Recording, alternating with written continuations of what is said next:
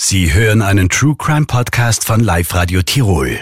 Für Zuhörer unter 16 Jahren nicht geeignet. Tirols dunkle Seite. Wahre Kriminalfälle aus Tirol. Ich bin der Meinung, ein Mensch kann nicht spurlos verschwinden, ja.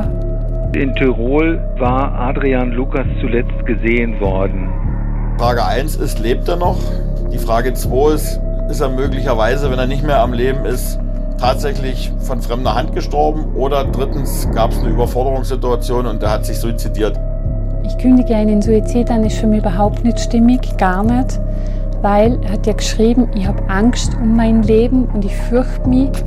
Natürlich, ich habe Angst, wenn äh, ich höre, Adrian ist tot oder so weiter.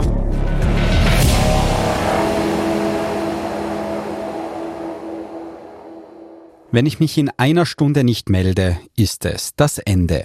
Dieser Satz ist eine der letzten SMS-Nachrichten von Adrian Lukas, einem Mann aus Deutschland, der beruflich in St. Anton in Tirol zu tun hatte.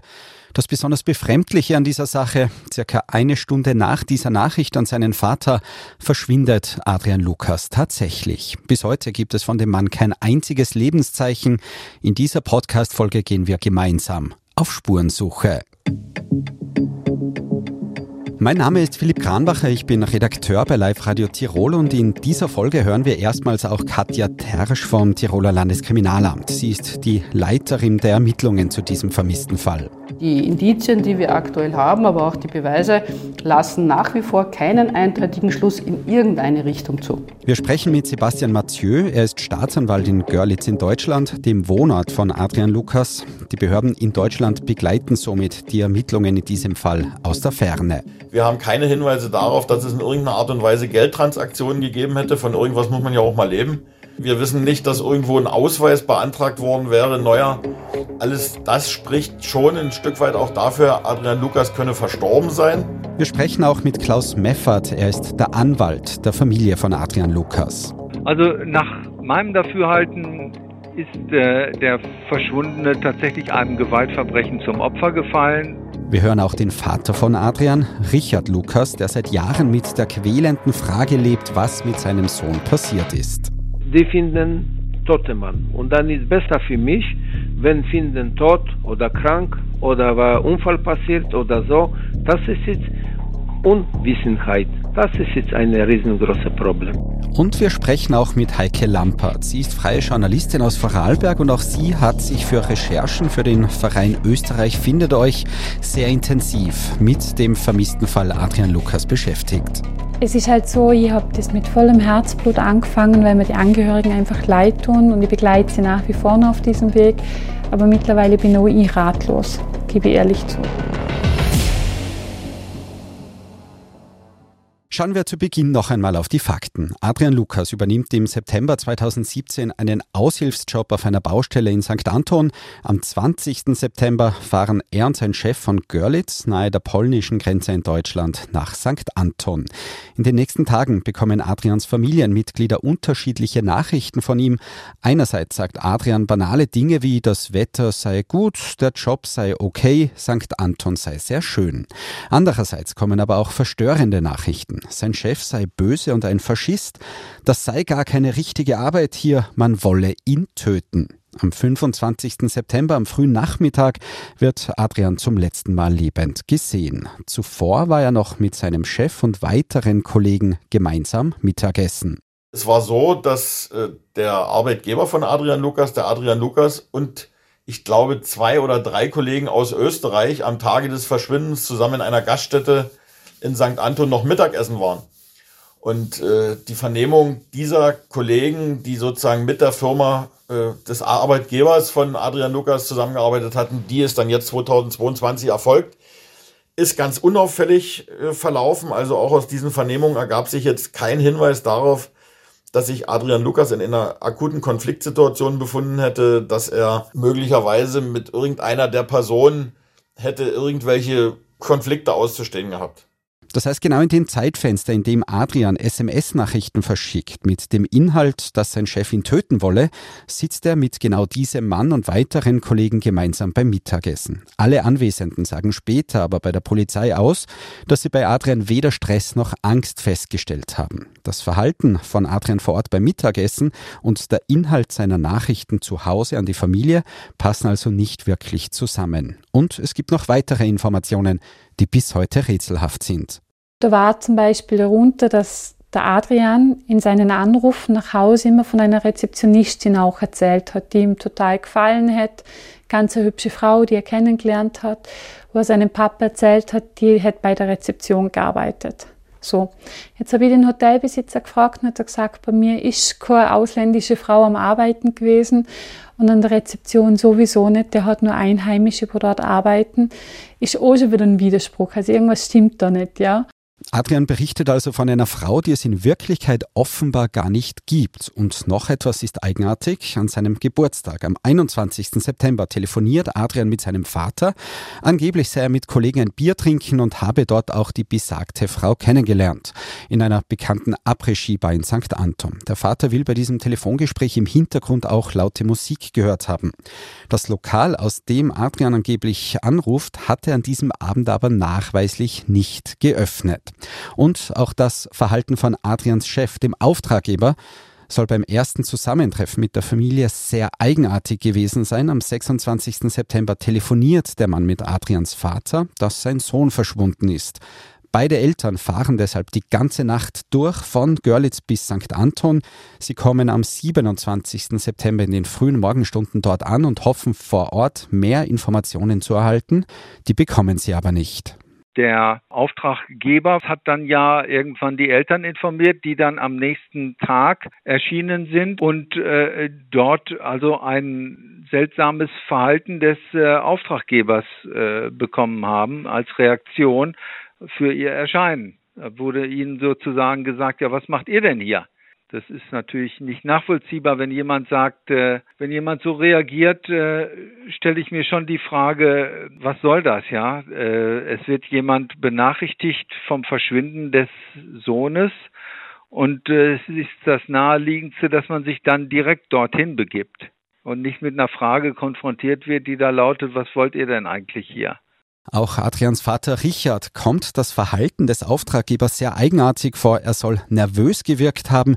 Im Gesicht soll er rot und verschwitzt gewesen sein. So zumindest erinnert sich Adrians Vater an das erste Zusammentreffen mit dem Mann, der seinen Sohn vermutlich als letzter lebend gesehen hat. Und dann ist dieses Meister geholt von äh, dieser Baustelle gekommen und meine Frau geweint und dann ich gesagt, das ist jetzt meine Frau und dann äh, er seine Hände gekreuzt und keine Hand gegeben, nichts. Ah ja, ist verschwunden, ist verschwunden, das alles. Fakt ist, am 26. September in der Früh kontaktiert der Auftraggeber die Polizei. Ab diesem Zeitpunkt laufen offizielle Ermittlungen. Liegt Adrian vielleicht irgendwo verletzt? Ist er mit einem Bus oder einem Zug einfach weggefahren? Das sind die Fragen, die die Ermittler zu Beginn beschäftigen. Das heißt, es haben Polizeibeamte vor Ort einmal auch die Umgebung abgesucht und in weiterer Folge ist diese äh, Absuche nachher dann nochmal erweitert worden. Man hat verschiedenste andere, sage ich mal, Fahndungsmaßnahmen auch noch ergriffen, wie versucht, Videoüberwachungen ähm, der ÖBB einzuholen und auch hier zu versuchen, diesen Fahndungs-, diesen Absuchkreis zu erweitern. Und dann natürlich werden auch Hunde eingesetzt und das ist eben auch in diesem Fall passiert. Dieser Diensthund hat dann an vorhandenen Kleidungsstücken, sage ich mal, diese, diesen Geruch, diese Fährte aufnehmen können und hat dann eben dort auch dann einen Weg von der Baustelle bis zu dieser Bushaltestelle äh, dann anschlagen können, wie man so schön sagen, und eben feststellen können. Und das war eben das Letzte, was wir hier über diesen Hund an Erfahrung bringen konnten. Direkt an der Bushaltestelle verliert sich also die Spur von Adrian. Ist er dort vielleicht in einen Flixbus eingestiegen? Immerhin hat Adrian kurz zuvor noch nach Flixbus-Verbindungen im Internet gesucht. Oder ist er dort womöglich von einer anderen Person abgeholt worden? Diese Fragen hat die Tiroler Polizei bis heute nicht beantworten können. Kritik an der Arbeit der Polizei gibt es auch, weil der Auftraggeber nicht genauer überprüft worden ist. Er ist zwar vernommen worden, jedoch nur als Zeuge, nicht als Verdächtiger. Und auch sein Auto ist nie genauer auf mögliche Spuren untersucht worden. Konkret ist der Kofferraum nicht auf Spuren äh, untersucht worden, weil sich eben die Verdachtslage konkret gegen diesen Auftraggeber, und wir reden hier nicht von, er ist, er ist, er ist komisch gewesen oder hat eigenartiges Verhalten, sondern die, das polizeiliche Einschreiten beruht auf tatsächlich konkreten Verdachtslagen. Und da sich das zu diesem Zeitpunkt nicht ergeben hat, ist diese Spurenuntersuchung in diesem Kofferraum zu diesem Zeitpunkt nicht erfolgt. Spannend ist auch der Sachverhalt des letzten Mittagessens. Wir wissen, dass Adrian am Tag seines Verschwindens gemeinsam mit dem Auftraggeber und weiteren Kollegen beim Mittagessen war. Diese Kollegen sind auch noch einmal befragt worden, allerdings erst im Jahr 2022, also fünf Jahre nach dem Verschwinden. Es ist grundsätzlich so, dass natürlich eine zeitnahe Vernehmung einen ganz anderen Wissensstand und mehr Details verspricht. Zur Frage, ob es üblich ist, Personen erst fünf Jahre später zu befragen, sagt die Leiterin der Ermittlungen. Das zeigt unter anderem, dass äh, die Tiroler Polizei kontinuierlich auch mit der Staatsanwaltschaft in Görlitz in Kontakt war. Diese Vernehmung beruht nämlich auch auf ein Arbeitsgespräch mit dieser Staatsanwaltschaft, wo dann beschlossen worden ist, dass sie noch einmal förmlich zu vernehmen sind. Und dann bleibt noch die Sache mit dem Laptop von Adrian. Computerexperten der Polizei in Deutschland haben ja herausgefunden, dass der Laptop noch einmal eingeschaltet worden ist. Und zwar am 26. September um genau 9.45 Uhr, also einen Tag nachdem Adrian verschwunden ist. Ein Hinweis, der Adrians Familie bis heute beschäftigt, sagt Anwalt Klaus Meffert. Die deutschen Polizeibehörden haben den Laptop dann untersucht und da unter anderem auch nochmal festgestellt, wann der zuletzt gestartet wurde. Und das war ein Tag nach dem letzten Lebenszeichen von dem Adrian. Die Antwort auf diese Frage ist jedoch erstaunlich simpel. Die Polizei ist am 26. September bereits in der Früh kontaktiert worden. Das heißt, die Ermittler waren zu dem Zeitpunkt bereits vor Ort in Adrians Unterkunft. Es war also ein Polizeibeamter, der den Laptop gestartet hat, auf der Suche nach möglichen Hinweisen. Also das ist korrekt. Es ist von der Polizei dieser Suchverlauf äh, gestartet worden, beziehungsweise Laptop gestartet worden und dieser Suchverlauf noch einmal aufgerufen worden, um eben eventuelle Erkenntnisse zu, mh, zu generieren, wo denn da Abgängige sein könnte oder was sich denn da in den letzten Minuten, Stunden äh, da entsprechend abgespielt hat. Das ist korrekt. Der Fall bleibt kompliziert und das über Jahre. Der Anwalt der Familie wirft der Polizei vor, zu wenig getan zu haben. Die Polizei auf der anderen Seite gibt über all die Jahre immer wieder Interviews mit den aktuellen Ermittlungsschritten und auch den neuesten Erkenntnissen. Auch bei Aktenzeichen XY ungelöst ist der Fall behandelt worden. Es hat damals viele Hinweise gegeben, aber keine konkreten Spuren. Seit dem Jahr 2023 gibt es aber neue Spuren. Ein aktuelles psychologisches Gutachten könnte den Fall jetzt jetzt womöglich in einem anderen Licht erscheinen lassen und besonders mysteriös, im September 2023 bekommt Adrians Mutter einen Anruf von der Handynummer ihres vermissten Sohnes.